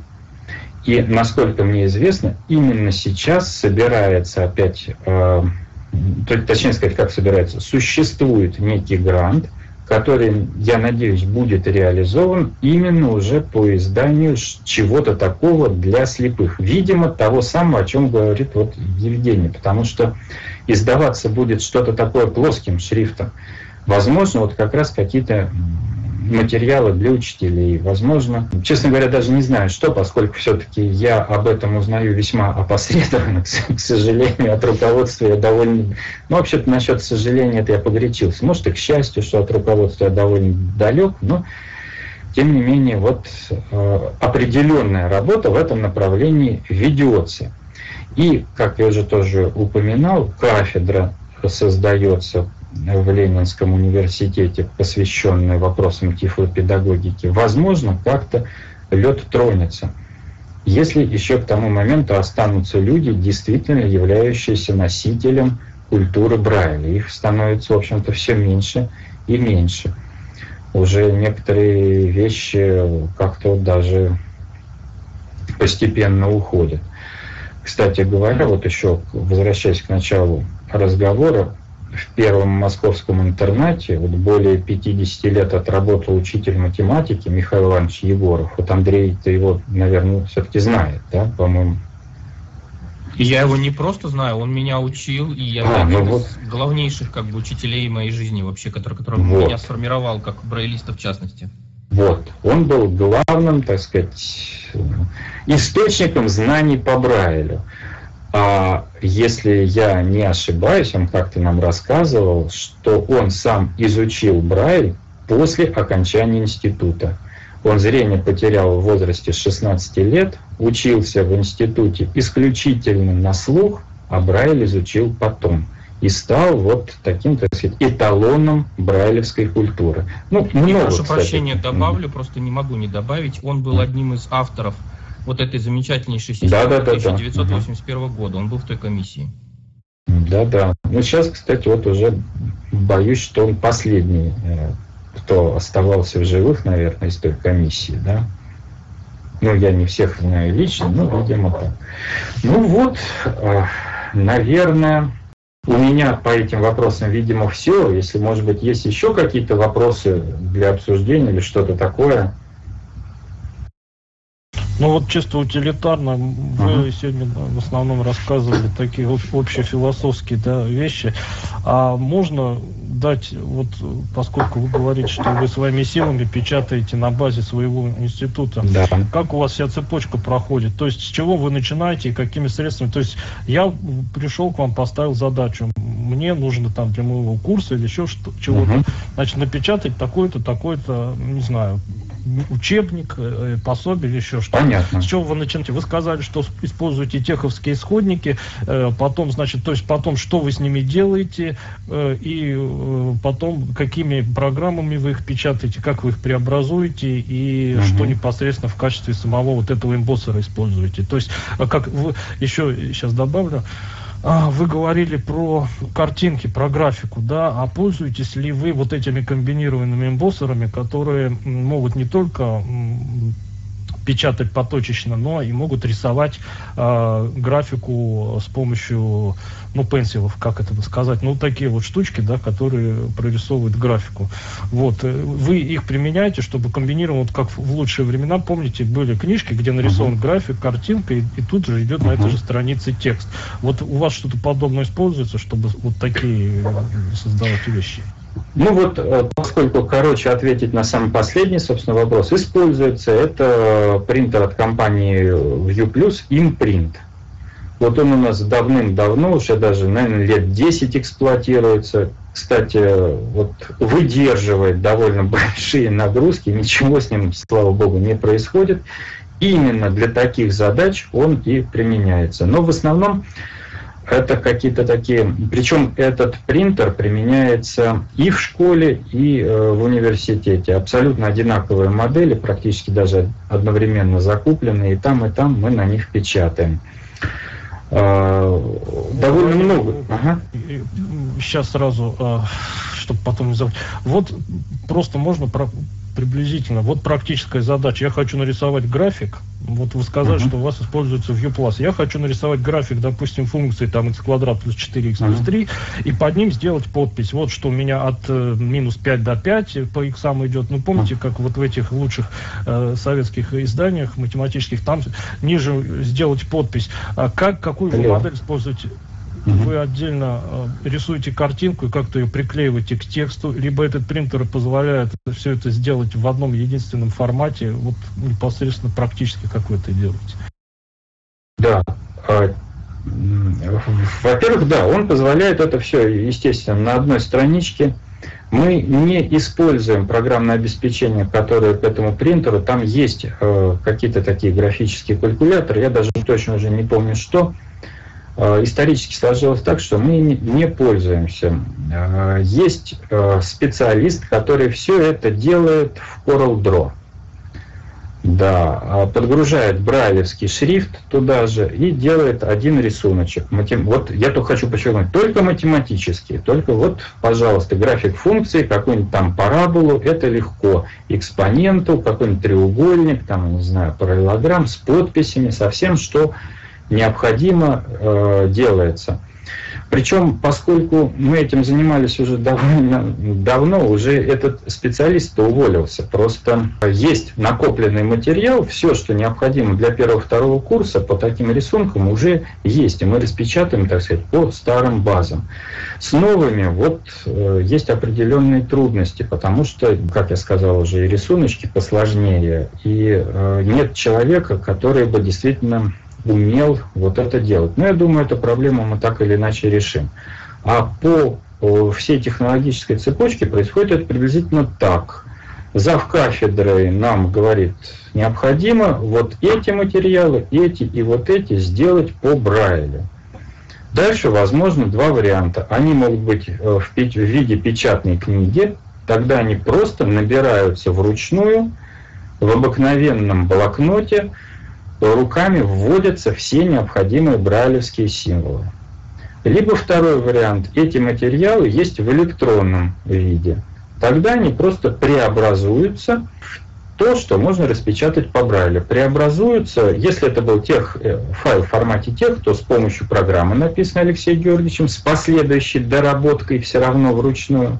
Если это обычный вордовский документ, в который, как правило, теперь так и бывает, просто в качестве картинок вставлена формула, преподавателям так значительно проще, вот, то опять-таки ну, текст мы берем, а формулы вписываются потом вручную специальным так сказать, сотрудником, который сидит и только, в общем, этим и занимается, набирает формулы. Потом печатается пробный экземпляр, по Брайлю проверяется человеком, э, владеющим системой Брайля, исправляются ошибки, и после этого уже печатается, так сказать, нужное количество экземпляров раздается студентам. И все это отправляется в хранилище с, тем, чтобы на следующий год или когда по необходимости понадобится, напечатать можно было еще разок, еще несколько экземпляров.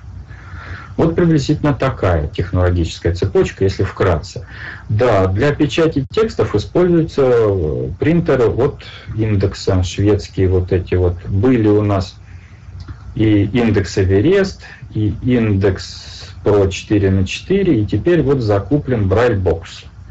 BrailleBox пока еще даже не подключался, но мы планируем печатать теперь на нем.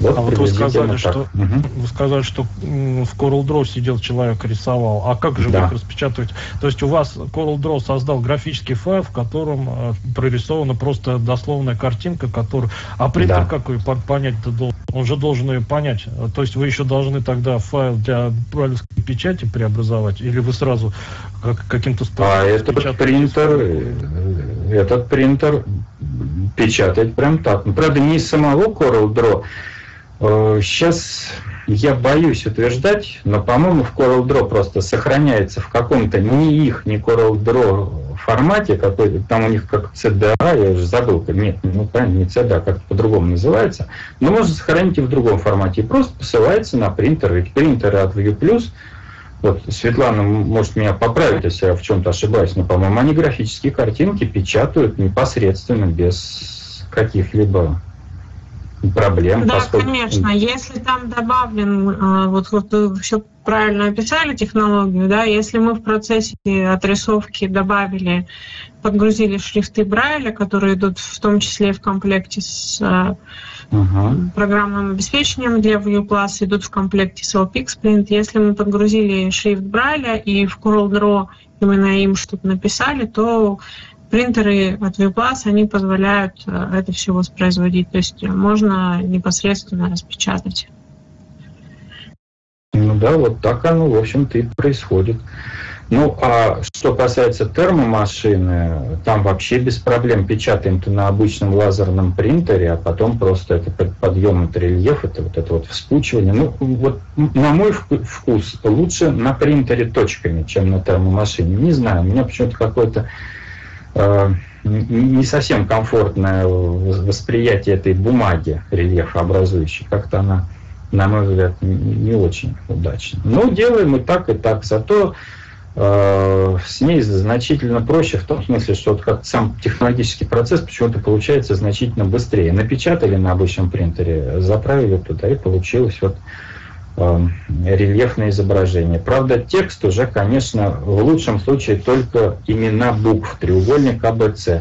Сколько-нибудь продолжительный текст, на мой взгляд, тоже получается не совсем тех размеров точки. Ну, трудно это все сделать ну, тут, наверное, тоже уже обсуждалось, Марина Анатольевна, да, как брайлевский текст на рельефообразующей бумаге. Сделать, не, конечно, ну... можно. Не, слушайте, ну просто я не знаю, это безумие, да, это все равно, что печку долларами топить, да. Ну да. Брайлевский да. текст печатать на рельефообразующей бумаге. Мы, правда, недавно в одном университете видели парочку от третьих листов, где на рельефообразующей бумаге была напечатана инструкция от брайлевского дисплея. Мы были в восторге с Светланой Геннадьевной вместе. Вот э, тогда вам для коллекции нелепости еще расскажу, что сейчас по Москве, значит, бегают э, некие люди, желающие внедрить 3D принтер в образование э, слепых детей. В общем-то, идея сама по себе, наверное, не такая уж и плохая. Модели на 3D принтере можно кое-какие делать. Но с их точки зрения, вот 3D принтер это делают такую типа аппликации, такой полуобъем и наклеивают на листочек. То есть все все равно получается плоское. И вот они тоже делают текст на 3D принтере. Это еще лучше, чем на термомашине. Вот, так что бывает разное. Ну, ну, такого мы еще не видели пока. Вот приезжайте, я сэкономил такую штучку, покажу. Вот. Может быть, еще какие вопросы есть? Как-то остальные наши слушатели что-то полезное для себя, может быть, тоже хотят услышать, а то Евгений прав, как-то получилось мало того, что пол времени я был, так сказать, в отключке, так плюс еще действительно слишком много философии, слишком мало практики. А у меня есть еще вопрос. Тоже вы говорили, когда тот момент, что можно будет э, готовые файлы читать на дисплее Брайля. А, эта практика очень хорошо распространена допустим, в Штатах, а, если вы знаете, есть такой ресурс, который называется bookshare.org, и у них как раз а, там можно скачивать тексты в Daisy и можно скачивать в формате для печати по Брайлю. И они тоже говорят, что они предназначены как для печати по Брайлю, так и для чтения на дисплее. Соответственно, там при загрузке файла вы просто выбираете длину вашего дисплея и скачиваете соответствующий файл.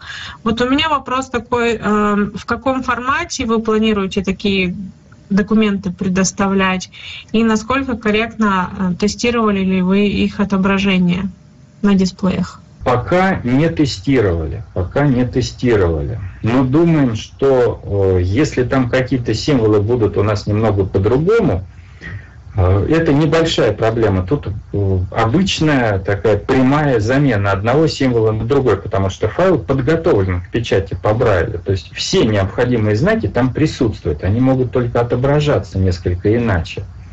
А вот по части формата, тут как раз, конечно, ну не то чтобы проблема, а у нас некий свой внутренний формат, сложившийся опять исторически. Получалось так, что нам достался э, принтер еще даже без русской кодировки. Это было довольно давно, и мы перепрошивали его самостоятельно. Это принтер от компании Индекс, там можно было, был такой редактор а, вот этих кодировок Брайля, можно было свое сделать, и была разработана некоторая, некая своя кодировка представления вот, комбинаций точек ну, скажем, точки 4 6 представляются, там, я не знаю, символом с кодом 207. вот, и так далее. И вот в этой кодировке есть достаточно большой набор файлов. Последние годы а, вот нас, кстати, Алексей Георгиевич Базаров как раз на это все убеждает. Мы больше все уже, поскольку принтеры пошли с имеющейся русской кодировкой, мы используем кодировку логоса. Мне она не очень нравится, потому что, с моей точки зрения, она какая-то не очень логичная. Может быть, она удобна для набора текста, но когда, скажем, для представления цифрового знака используется квадратная скобка, а для представления квадратной скобки мягкий знак, это ну, как-то не, не лежит у меня душа к такого рода кодировке. Но, тем не менее, вероятнее всего мы будем работать вот с логосовской кодировкой, то есть храниться будет в ней. А для того, чтобы отобразил дисплей, просто преобразуем путем прямой замены символов в ту кодировку, которую понимает Джоска, вот как прошито в, этим, в этих файлах GBT или как они там теперь называются, чтобы все адекватно представлялось. Кстати, вот то, о чем говорил сегодня Евгений, ну, для меня было новостью, я этого не знал, что там есть теперь некие продвинутые возможности, может быть, используя это, мы как-то поменяем свои планы, может быть, сделаем немного по-другому. Но это пока только в планах. Мы еще ничего такого не пробовали. Только пытаемся сделать. Пока студентам раздается только на бумаге исключительно. А более того, вот эти бралевские таблицы, э, вот, например, rusalternative.jbt, у него расширение, и в JOS 18 есть еще текстовый файл, э, они хороши тем, что вы можете туда сами добавлять все, что вам понравится. Вы можете просто открыть, например, вот эту альтернативную бралевскую таблицу и добавить туда символ, как вам э, он нужен. Или, например, Джос не читает какой-то символ математический. Вот я сказал, что он будет читать там А жирное, курсивное, греческое, заглавное, там, ну, там прописано, там все в юникодах записано. Если вы знаете, вот как вы сейчас сказали, юникод символа какого-то, вы хотите, чтобы ваши ученики это читали прямо ну, на дисплее или по синтезаторам, вы можете туда все, что вам нужно в виде юникодовых Э, в виде простого такой записи Unicode равно и дальше то, что синтезатор mm-hmm. должен им говорить. А в бралевскую таблицу вы вписываете тот же самый Unicode равно и дальше точечное обозначение. Mm-hmm. И вы можете также сделать для вас самые удобные э, таблицы, которые будут содержать все, что вам нужно и так, как нужно. Это своими силами вы можете сделать. Да, спасибо, это понятно. Вот как раз хотелось бы еще сделать так, чтобы это все-таки было доступно как можно большему количеству студентов, потому что когда делаешь только для внутренних потребностей, я понимаю, что у нас и книги достаточно примитивные, и вряд ли э, те материалы, которые мы издаем, пригодятся профессиональным математикам, которые изучают математику, собственно, как таковую, а не как вспомогательную дисциплину. Но тем не менее, потребности бывают. Вообще, ну, немножко тоже за рамки сегодняшней темы. Сейчас же при вузах создаются так называемые РУМС, да, региональный э, учебно-методический центр, который призван как раз обеспечить учебный процесс для инвалидов всех нозологий. И вот вроде бы как э, должен быть соответствующий сайт, где будет выкладываться информация, которой могут пользоваться другие вузы. И вот, может быть, это даже не, ну, не тема вебинара, а вообще, может быть, на базе элиты групп хотелось бы, конечно, какой-то установить стандарт э, вот этих кодировок, по которым мы могли обмениваться друг с другом. Потому что, хоть я и говорил насчет прямой замены, но это не, не так-то просто, не всегда, так скажем, из логосовской кодировки, вот если я хочу цифровой э, виноват, мягкий знак менять на квадратную скобку. Так ведь не везде же, в словах-то мягкий знак должен остаться мягким знаком, а надо менять только в определенных ситуациях. То есть э, программка, которая осуществляет эту замену, должна немножечко анализировать то, что вокруг. А вот. Это понятно, что разрешимая проблема небольшая, но тем не менее она есть. Поэтому хотелось бы хранить в определенном стандарте, который был бы всем доступен. А у себя уже, пожалуйста, каждый может преобразовывать в то, что ему удобно. Но изначальный файл должен обязательно соответствовать, строго соответствовать стандарту, чтобы эти преобразования потом не привели бы к искажению текста. Ну, насчет стандарта тут можно подумать в сторону WebLuis, потому что это-то как раз и есть попытка некой стандартизации. То есть э, проблема только в том, что это открытая, open source, как принято говорить сейчас, да, модно, такая штуковина. То есть э, если найдутся энтузиасты, которые именно русский Брайль, вот этот WebLuis, так сделают, и что он будет приближен к тому, что сделали для английского, то, в принципе, проблема-то будет в значительной степени решена, потому что э, WebLuis это и есть некая такая э, общепри... попытка общепринятого такого унифицированного подхода к бралевским кодировкам и бралевским представлениям, да, а, и, и как раз э, в JOS и ну, вот в этих таких массовых продуктах там сейчас попытка как раз перейти на WebLuis. А для английского это можно посмотреть, как делается, да, то есть там все это очень хорошо сделано, но проблема в том, что э, никто специально не сидит и русский брайль не создает. Вот. Э, нужно просто, чтобы сформировалось некое такое вот рабочее ядро, которое бы именно доводило русский брайль э, в этом веб-луисе. И тогда его можно было, как раз, как вы сказали, принимать за некую такую универсальную базу. Ну, будем надеяться, что такая возможность у нас появится. Может быть, что-то и получится. В конце концов, можно поэксплуатировать труд студентов в качестве курсовой или практики, или что-то в этом роде, и поработают. Есть же грамотные студенты, владеющие Брайлем. Слава богу, пока еще есть такие студенты, и что-то в этом направлении сделать. Но это пока перспективные планы. Вот на настоящий момент мы, как я уже говорил, все только на бумаге. Со школьниками там еще сложнее, еще сложнее. Школьники у нас сейчас очень разные. Вот.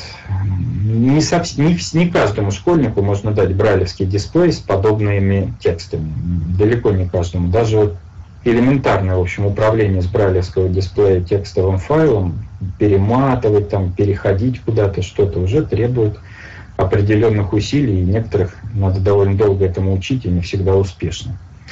Ну, это тоже, так сказать, другая тема.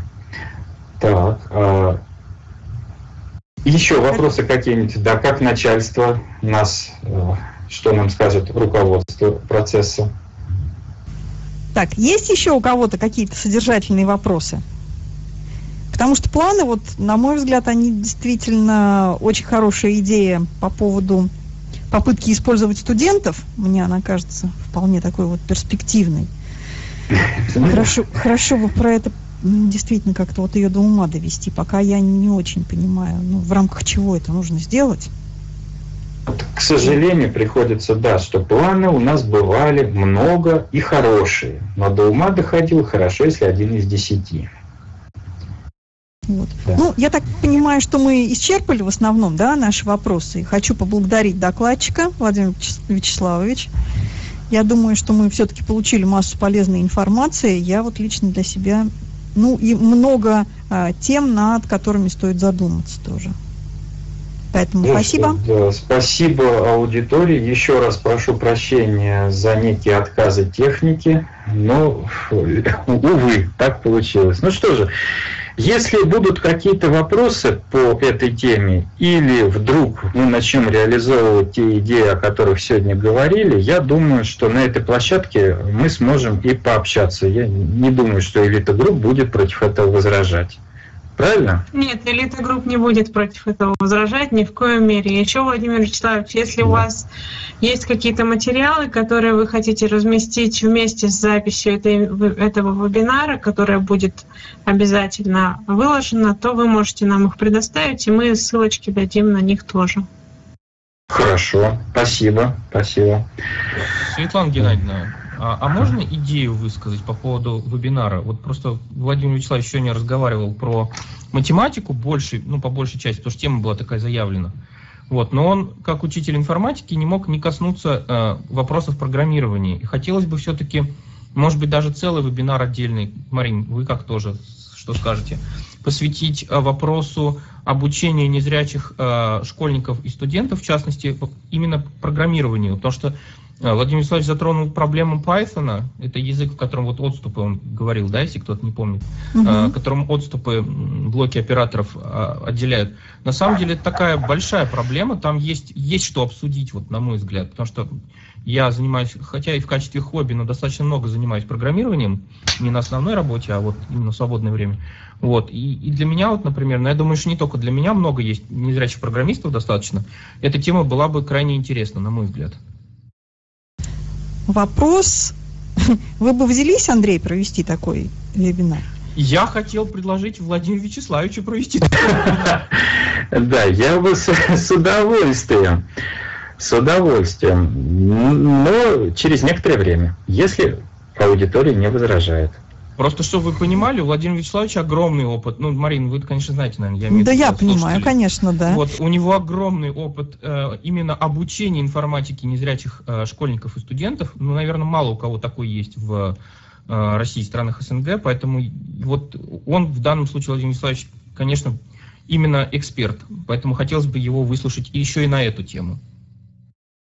Ну, может быть, мы тогда действительно через некоторое время вернемся к этому вопросу, потому что у нас еще серия вебинаров продолжается, у нас пока есть для этого ресурсы, да, Владимир Вячеславович? Я бы, честно говоря, с удовольствием. Если даже после того, что я сегодня наговорил, вы готовы послушать меня еще, я буду только рад.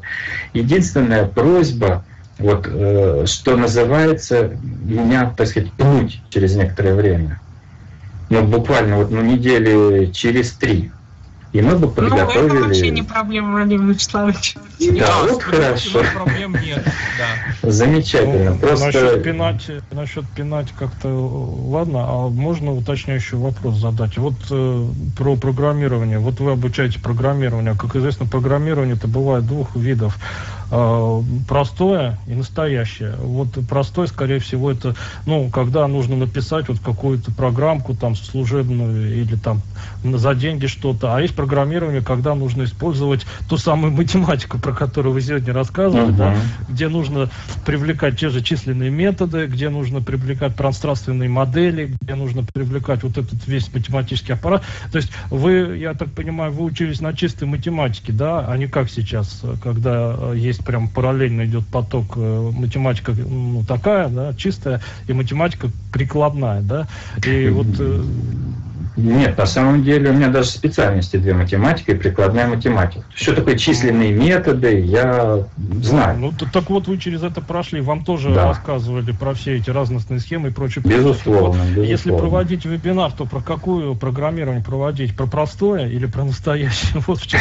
Потому что если про настоящее, то еще хуже будет, потому что тут нет и математика, и программирование, и все вот эти формальные схемы и прочее, прочее. А если просто как писать, вот как вы сказали, выучите циклы if, elif, ну, это как-то, ну, не знаю, это э, не, Евгений, ты немножко не понял мое, и поскольку я тут этот вопрос задал и предложил эту тему, мой, мой был concern в другом. А, меня интересует обучение программированию именно в контексте, а, скажем так, зрячие люди программируют совсем не так, как программируют незрячие люди. Вот. Зрячие люди используют так называемые IDE, это интегрированные среды э, разработки, да, я правильно перевел с английского? Да, наверное, правильно. Mm-hmm. Вот. Э, для незрячих это, как правило, большая боль, потому что они недоступны. Вот именно, хотелось бы, говорю, послушать именно Владимира Вячеславовича, как учитель информатики с большим опытом, что используется, как используется, какие методы облегчения обучения незрячих, используются ли те же самые блок-схемы при, при обучении, как обучают алгоритмики. То есть вот ну, для меня это прям вот золотое дно, я прям вот уже вижу этот, в принципе, этот вебинар. Нет, я не про то говорю, это, это, это все понятно. Я хочу у Владимира просто выяснить, он же говорит, что в университете и в школе, да, в школе учат программирование действительно. Раньше там Basic Pascal учили, да, а что там в университете, я не знаю, но э, вот именно, если, ну, просто как вот, э, ну, все знают, наверное, что в JOS можно включить специально вот эти SMF-схемы, где он будет голосом э, рассказывать про вот эти табуляции и отступы. Да, а, вот, э, то есть, если э, речь будет идти о том, если вот Владимир используют э, при обучении студентов именно вот эти технические какие-то хитрости и примочки, да, то про это, конечно, обязательно надо рассказывать.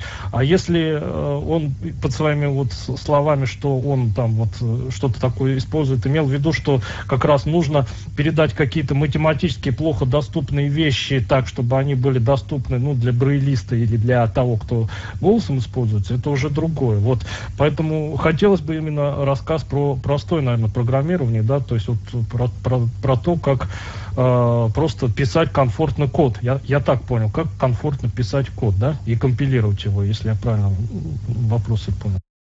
Ну, видимо, да, но даже не только как писать, а как еще этому учить. Именно с точки зрения, все-таки первично тут, видимо, будут школьники, да, от них пойдем. Возможно, потом, ну, пока так вот просматривается, может быть, мы поговорим еще о точном тематическом наполнении этого вебинара, но, наверное, все-таки вот от школьников. И самое главное, хотелось бы, так сказать, распропагандировать это направление, чтобы те же самые школьники вот подключились бы сюда, и узнали, что такое вообще возможно. То есть, насколько я понимаю, далеко не во всех школах э, идет обучение программированию именно вот слепых школьников. Хотя даже чтобы сдать ЕГЭ по информатике, программирование теперь знать обязательно. В ЕГЭ значительная часть задач связана именно с программированием. Я думаю, Владимир Вячеславович, мы пытаемся сделать специально рассылку по школам. Вот, к сожалению, что-то я в этот раз про школы, ну, то есть мы специально рассылку по ним не делали. А надо прям вот пристально. Поэтому давайте себе запишем на корочку, что мы такой вебинар планируем. Вот. Следующий, следующий, кстати, наша тема будет связана с маленькими детьми. Да, Светлана Геннадьевна, я могу уже про это сказать, наверное.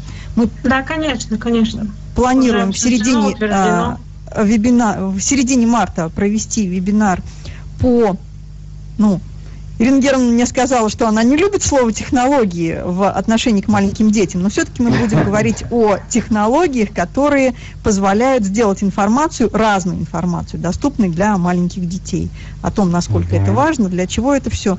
И это на середину марта. А вот дальше, может быть, мы с Владимиром Вячеславовичем вернемся к нашей теме. Договорились? Принципиально я не просто согласен, а благодарен за такую трибуну, если И Алексея возможно. Базарова желательно бы тоже привлечь, чтобы он тоже поучаствовал. Вы же сказали, что он для вас что-то делал. Да, он, Может кстати, быть, бы это- он тоже, да, хорошо бы, если бы поучаствовал. Ну, я думаю, мы вообще найдем еще действующих программистов. Вот я так понимаю, что у нас в компании Элита Групп работают в том числе и незрячие программисты. Можем будет их пригласить обсуждению. Да, мы привлечем обязательно, мы обсудим детали и с вами, с Мариной Анатольевной, и да, при- привлечем ребят и наших в том числе.